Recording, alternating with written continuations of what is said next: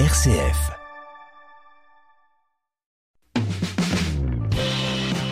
Entreprendre, l'aventure entrepreneuriale vendéenne.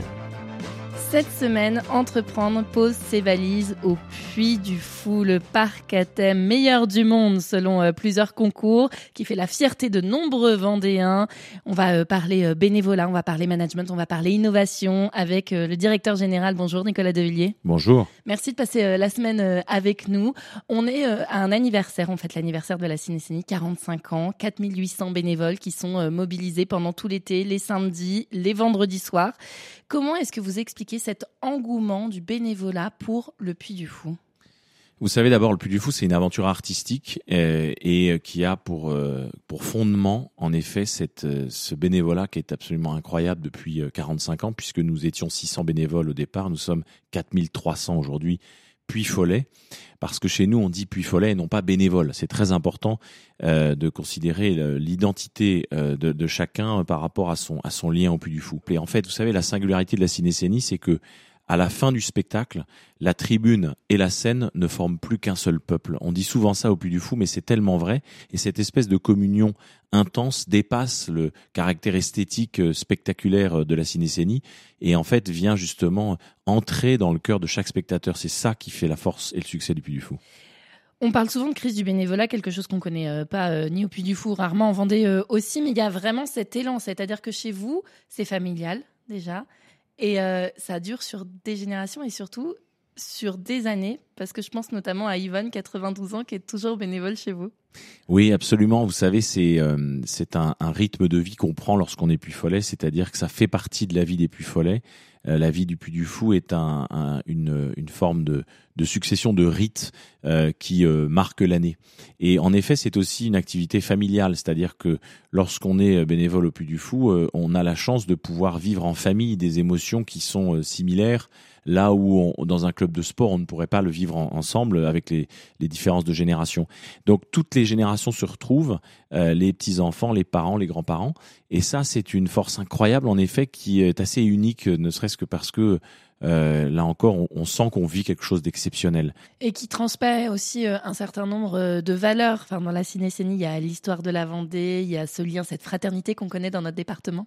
Absolument. C'est-à-dire que lorsqu'on est vendéen, sachant que tous les Puy-Follets ne sont pas des vendéens, mais beaucoup sont vendéens, mais spécialement lorsqu'on est vendéen, on est attaché euh, à la cinécénie parce qu'elle euh, raconte l'histoire de la France à travers l'histoire de la Vendée. Et en fait, la famille Maupilier, qui est la famille qu'on suit tout au long du spectacle, est une famille euh, euh, archétype euh, de, de, de, de, la famille vendéenne au fil des siècles et qui va euh, euh, eh bien surmonter les drames, traverser les, les, souffrances et à chaque fois en en sortant plus grande qu'avant. Et ça, c'est très vendéen. C'est vrai que c'est très l'esprit vendéen. Vous savez, la Vendée, c'est presque une province de l'esprit, c'est-à-dire qu'on peut être du nord, du sud ou de, de l'est de la France et se sentir malgré tout vendéen. C'est la force de la Vendée, c'est que c'est une une terre qui est habitée aujourd'hui dans l'esprit des Français par un, état d'esprit très particulier qui a donné beaucoup de fruits et notamment le souffle entrepreneurial incroyable de la Vendée. Et je pense qu'il vient de là, il vient du fait qu'on a surmonté la souffrance, le drame, et, non pas par la vengeance, mais par euh, une forme de vengeance d'amour, une vengeance lumineuse, qui est euh, justement celle que, la cinécénie incarne. Vous me disiez que les Puy-Follets n'étaient pas tous vendéens, ils viennent d'où?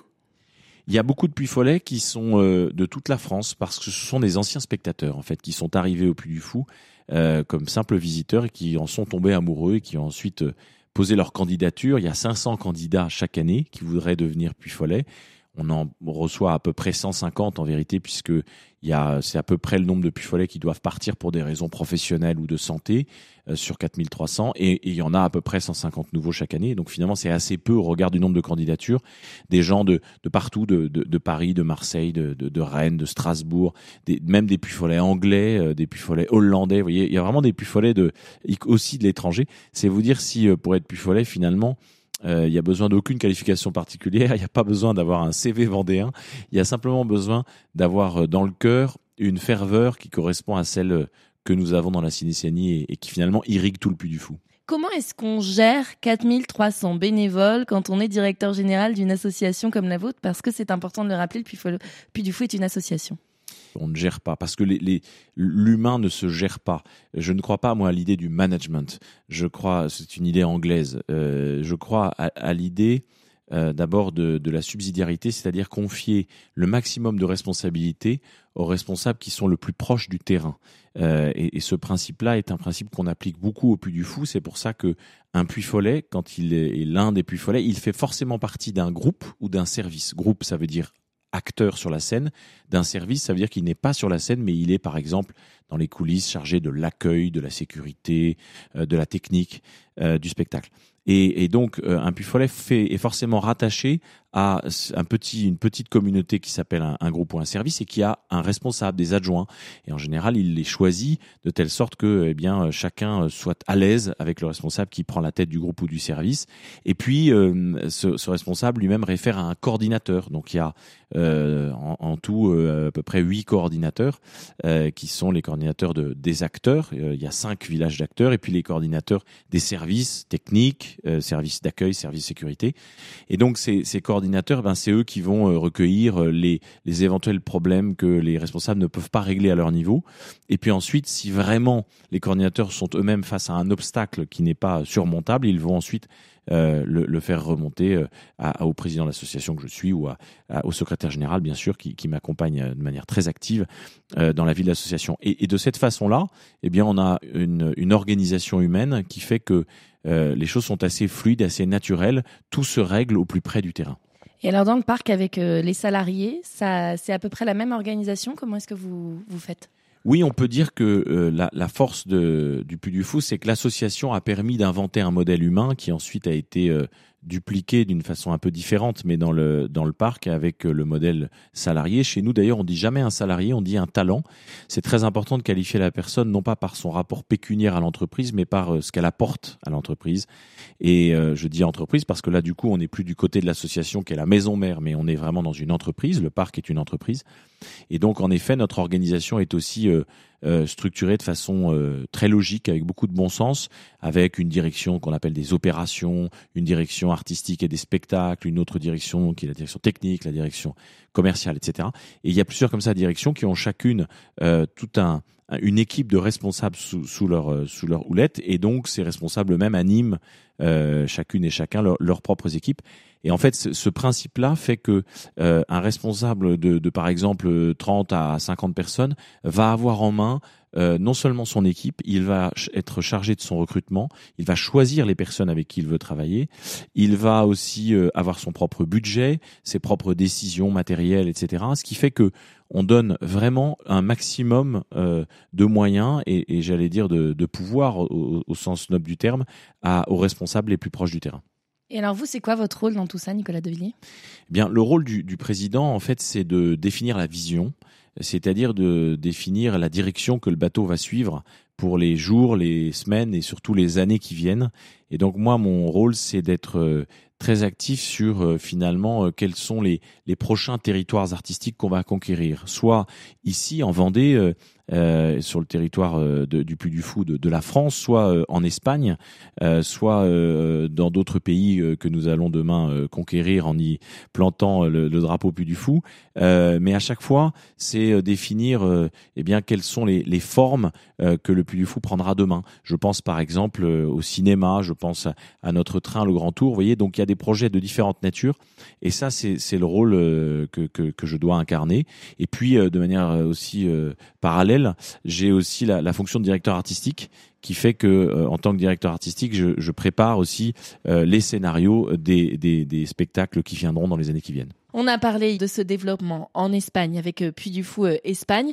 On a parlé, alors pas management, vous nous avez dit que c'était pas un concept que vous aimiez, mais comment est-ce que vous gérez l'humain là-bas avec une culture différente et avec une vision différente aussi? En Espagne, eh bien, ce que nous avons fait, c'est que nous avons essayé de faire faire des stages euh, à nos cadres espagnols pour que dans le Puy du Fou d'Espagne, qui s'appelle Puy du Fou Espagnol, eh bien, nous ayons vraiment une culture commune avec celle que nous avons euh, petit à petit euh, construite en France. Et cette culture, elle procède de la maison mère du Puy du Fou, qui est l'association, c'est-à-dire qu'elle procède de l'esprit même du bénévolat. Bénévolat, ça veut dire bonne volonté, en fait. Et donc, cet état d'esprit de désintéressé qui consiste à porter ensemble une œuvre qu'on met au-dessus de soi, eh bien, elle permet en fait cette exigence artistique que nous avons au Puy du Fou et qui vise le niveau mondial. Et à Puy du Fou Espagna, eh bien, nous avons transmis cet esprit grâce à des, à des cadres, à des responsables qui, encore une fois, se sont immergés dans, la, dans le Puy du Fou de France et puis, euh, en leur tour, on, on, transmis comme la petite lumière, euh, comme une petite bougie qui, qui allumerait la bougie du voisin. Vous voyez et donc, c'est cette façon-là qui a, je crois, euh, permis de faire régner à Puy du Fou Espagna cet état d'esprit très particulier, qui on appelle l'état d'esprit Puy Follet, mais, mais, puisqu'on est en Vendée, c'est aussi l'état d'esprit vendéen. Et donc, vous voyez, la Vendée, elle irradie aussi les terres tolédanes au sud de Madrid. Il y a ce projet en Chine, ce projet aux États-Unis dont on parle depuis euh, plusieurs euh, années. Je vais pas vous demander où, on en est, parce que je pense que si vous aviez quelque chose à annoncer, vous l'auriez déjà annoncé. Mais par contre, je voudrais savoir quelles sont les difficultés que vous rencontrez en fait. Pourquoi est-ce qu'on en parle depuis des années et pourquoi finalement ça vous résiste? Ah, ça c'est dur quand les choses nous résistent, mais il faut l'accepter euh, parce que euh, le, pays, en l'occurrence le projet en Chine, est un projet euh, difficile parce que le pays a été totalement bloqué avec la crise sanitaire euh, et spécialement la ville où nous avions notre projet, qui a été euh, pendant un an et demi euh, mise à l'arrêt, mais à l'arrêt total. Ensuite, sur les projets que nous portons dans d'autres pays, comme les États-Unis par exemple, eh bien là c'est tout à fait différent. Les choses peuvent aller beaucoup plus vite parce que ce sont des cultures plus proches, et notamment la culture occidentale. Oui, puis il y a ce côté quand même entrepreneuriat. Aux États-Unis, tout est possible. Ça ressemble un peu à l'esprit vendéen, non? Oui, alors très différemment parce qu'en fait le, le, tout est possible est aussi plein de dangers. Euh, aux États-Unis, vous savez, il y a un cadre légal qui est extrêmement léger, extrêmement faible, et c'est vraiment euh, le contrat qui fait foi. Et donc, il faut faire attention parce que beaucoup d'entreprises françaises se sont fait attraper aux États-Unis euh, ou rattraper, disons, par l'échec à cause d'une mauvaise prévision des problèmes possibles qu'on pourrait rencontrer dans un projet. C'est lequel l'échec qui a été le plus difficile à surmonter pour vous? Alors, Vous savez, il y en a eu beaucoup parce que pour développer les projets que nous développons, il faut avoir, on dit souvent ça ici, 10 idées par jour et en jeter 9 à la poubelle. Alors vous pouvez appliquer la même règle par semaine, par mois, par an, peu importe. Même si vous avez 10 bonnes idées par an, si vous en jetez 9 à la poubelle, c'est en quelque sorte 9 échecs. Pourquoi vous les jetez à la poubelle? Parce que vous prenez le temps de les analyser, de les, de les digérer et finalement vous vous rendez compte qu'elles ne sont pas forcément viables et puis parfois vous commencez à les développer et vous connaissez l'échec. Donc il y a beaucoup euh, beaucoup beaucoup de choses que nous développons qui ne vont pas forcément au bout parce que eh bien la réalité nous rattrape et, on s'aperçoit que même si nous sommes euh, comme créateurs des des, des, des, rebelles d'une certaine façon face à la réalité. Nous voulons changer la réalité. Tout créateur veut changer la réalité. Oui, puis en plus, vous avez la casquette artistique. Oui, absolument. Mais il faut accepter parfois euh, que, eh bien, la, la, la, réalité est plus forte, et donc euh, il faut accepter que le moment n'est pas venu pour telle idée, ou bien que, eh bien, cette idée n'était pas forcément euh, suffisamment euh, trempée, vous savez, dans, dans, dans le, le bain de, de l'instinct en quelque sorte. Et, et je crois que notre métier est un métier d'instinctif et parfois, euh, nous pourrions faire l'erreur d'être trop conceptuel, de, d'intellectualiser les choses. Or, c'est un mouvement du cœur. Euh, toute création, euh, surtout artistique, est toujours un élan du cœur.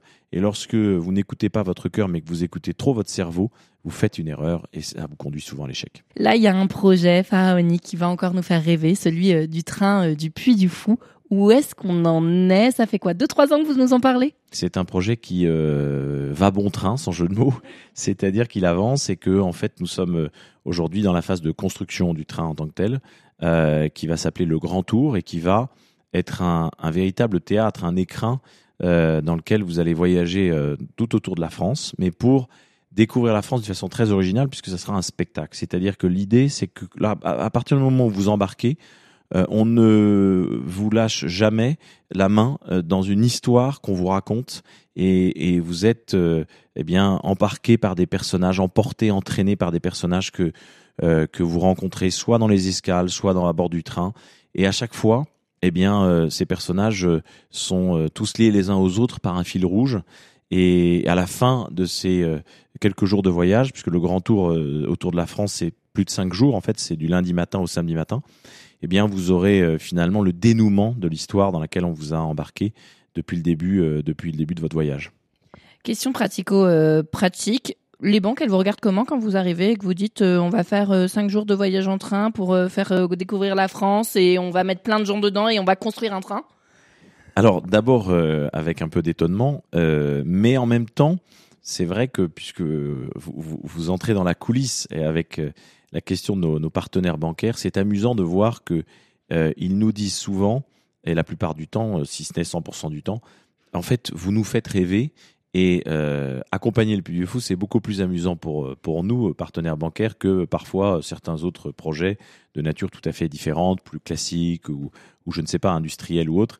Finalement, ils voient que nous savons transformer, ils voient que nous avons, avec cet esprit vendéen, euh, un esprit d'entreprise tellement fort qu'on va toujours au bout des projets, et donc ils nous font confiance. Et puisqu'on est en train de, de, de parler euh, de l'argent qui est le nerf de la guerre, Comment est-ce que vous les, les financez ces projets-là, par exemple le Grand Tour ou encore euh, le Mimé l'Étoile qui a été euh, l'investissement euh, sur un spectacle vivant le, plus important en Europe, il me semble? Absolument.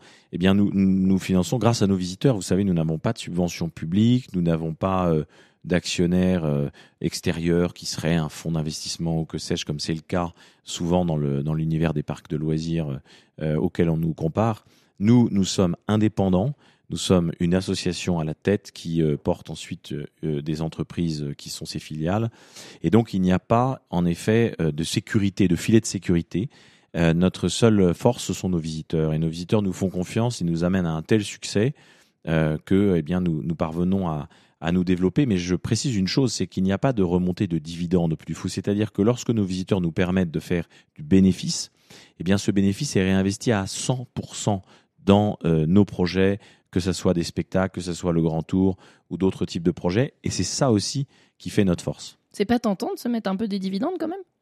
Ben, À partir du moment où vous faites les choses par euh, véritable passion et que euh, c'est une passion qui est euh, sincère et qui est vraiment intime, la, la, question ne se pose pas en fait. Et on considère pas chez nous que c'est une vertu. On considère chez nous que c'est c'est un point de vue en fait qu'on porte sur sur notre propre vie qui consiste à se dire à la fin, on finira entre quatre planches, donc c'est pas tellement la peine de se de se s'arracher euh, euh, les cheveux pour euh, gagner des millions, puisque tout ça finira de la même façon qu'on connaît de manière inéluctable. Et donc, soyons profondément joyeux ici et maintenant, sans chercher à poursuivre un, un, objectif qui serait celui de l'argent. Vous savez, l'argent, c'est un très bon serviteur, mais c'est un très mauvais maître. Comment ça? Eh bien, vous savez, à partir du moment où l'argent devient votre finalement votre cible, votre point de perspective, euh, eh bien vous, n'avez plus de considération pour les choses simples de la vie qui commencent par la relation humaine. Vous n'avez plus de considération pour les joies simples puisque tout est sacrifié euh, au profit de l'objectif que vous poursuivez qui est l'argent. Et donc à partir de là, je pense que progressivement vous vous coupez des vraies saveurs de la vie. Et je crois que partir du moment où vous faites au contraire de l'argent un serviteur, euh, eh bien vous pouvez désirer avoir le maximum de serviteurs au sens matériel bien sûr, euh, plutôt que plutôt que d'en faire un maître. Et à ce moment-là, votre objectif, il est tout autre. Et nous, notre objectif, c'est de, de, faire en sorte que euh, le Puy du Fou soit un instrument de paix. C'est-à-dire que je crois que c'est ça le rôle de l'artiste, qu'il apporte un peu de lumière dans la vie des gens, un peu d'espérance à travers la célébration des héros que nous mettons en scène dans nos spectacles, que nous mettrons en scène dans nos films, euh, et, donc dans tout ce que nous faisons, eh bien, nous cherchons finalement la part lumineuse de l'humanité. Et c'est ça qui, je crois, fait le, sens euh, de la vocation de l'artiste. C'est ça que nous cherchons au Puy du Fou. Je vois souvent passer des soirées d'entrepreneurs où vous allez témoigner. Vous êtes une vraie source d'inspiration pour bon nombre d'entrepreneurs vendéens et, et même au-delà. Pourquoi vous accorder du temps à ces témoignages et à cet échange avec euh, des entrepreneurs avec qui vous travaillerez peut-être même jamais? Je pense pas que vous fassiez du business avec tout le monde. C'est vrai que à partir du moment où euh, vous sentez que la question qui vous est posée correspond à, une réponse qu'on peut apporter euh, par l'expérience que le Puy du Fou m'a offert, pourquoi ne pas donner cette réponse-là? Maintenant, moi, j'ai surtout pas la vérité, j'ai surtout pas la, réponse à toutes tes questions, mais, c'est vrai que je, suis conscient que notre modèle est singulier. Vous l'avez souligné en début de semaine euh, avec euh, ce que nous disions sur la, vie de l'association au Puy du Fou, etc. C'est-à-dire que notre modèle est très singulier, une association qui crée une entreprise. Ça a une conséquence sur euh, l'état d'esprit qui anime les, les femmes et les hommes qui font vivre le Puy du Fou, qui est évidemment très très particulière. Je le fais aussi parce que je, je, rends ce qui m'a été donné. J'ai eu la chance de, de voir dans ma vie, comme, euh, comme toute personne qui est un peu curieuse d'esprit, beaucoup de gens euh, qui sont très inspirants. Et je me dis, euh, bah, si on me dit que ce propos que je peux tenir peut inspirer l'un ou l'autre, bah, tant mieux. C'est qui les gens qui vous ont inspiré et qui continuent de vous inspirer? Oh, beaucoup de gens très divers qui sont des gens qui soit sont des grands entrepreneurs, des grandes figures de l'entrepreneuriat en France, mais aussi à l'étranger. mais ça peut être aussi des personnes qui ont surmonté un, accident de la vie, voyez, un handicap qui à chaque fois témoigne d'une épreuve énorme et, qui, euh, en la surmontant, euh, euh, se sont non seulement hissés à la pointe d'eux-mêmes, mais nous font grandir en fait par leurs témoignages. Et parfois, vous savez, ce sont des témoignages tout à fait anonymes, ce ne sont pas forcément des grandes conférences, ça peut être des témoignages. Il y en a un qui vous vient là en particulier? Oui, c'est une, une, une, visiteuse qui m'a écrit sur un, un, réseau social pour me dire voilà, une, une, amie à moi qui a un cancer très grave voudrait demander son fiancé en mariage au Puy du Fou. Est-ce que vous pourriez faire quelque chose pour euh, mettre un peu en scène euh, ce moment? Et, euh, et, ça, bah, ça me touche énormément, ça me touche aux larmes quand je reçois vous un avez l'air ému là. Hein.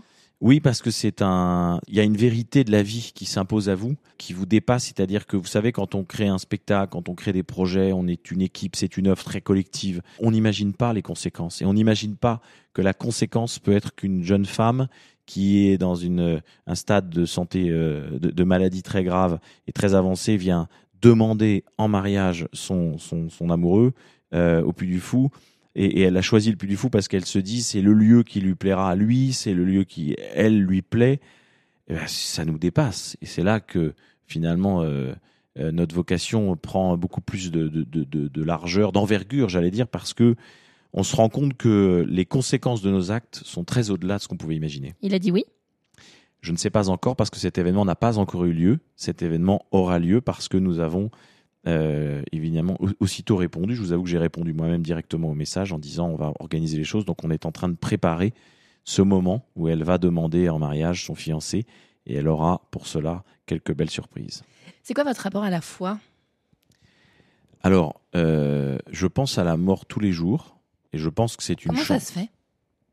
Euh, Parce que c'est une façon, je pense, de, de garder un, une certaine, euh, un certain calme, un certain contrôle de ces, de ces émotions dans le quotidien, parce que ça permet de relativiser énormément les problèmes que vous rencontrez, quel que soit l'ordre des problèmes que vous rencontrez. Donc, penser à la mort tous les jours, c'est forcément penser à la question de l'après, et donc à la question de l'au-delà. Et penser à l'au-delà, c'est nécessairement vous poser la question de l'existence de Dieu. Euh, c'est difficile de faire autrement. Pour, ma part, je suis euh, convaincu qu'il y a euh, un au-delà et je suis convaincu qu'il y a quelque chose après la mort. Moi, j'ai été élevé dans une culture chrétienne, ce qui m'a permis d'avoir de, la chance de, de connaître ce cadre-là et d'avoir accès à une parole et qui ensuite est une parole qui peut vous guider tout au long de la vie. Euh, mais en effet, je pense que penser à la mort tous les jours est une bonne façon euh, de peut-être euh, nourrir sa foi si on a la foi et si on croit que l'au-delà mène à quelque chose de plus grand que ce que nous connaissons ici-bas. Vous avez un saint particulier que vous priez qui vous aide? Mon ange gardien, qui n'est pas forcément un saint, parce que si c'est mon ange gardien, ça ne doit pas être un saint. Mais je crois beaucoup aux anges gardiens, oui. Merci beaucoup, Nicolas Devilliers, d'avoir été euh, avec nous toute cette semaine, euh, de nous avoir apporté une autre vision, j'espère, euh, du Puy du Fou. À bientôt. Merci, à bientôt.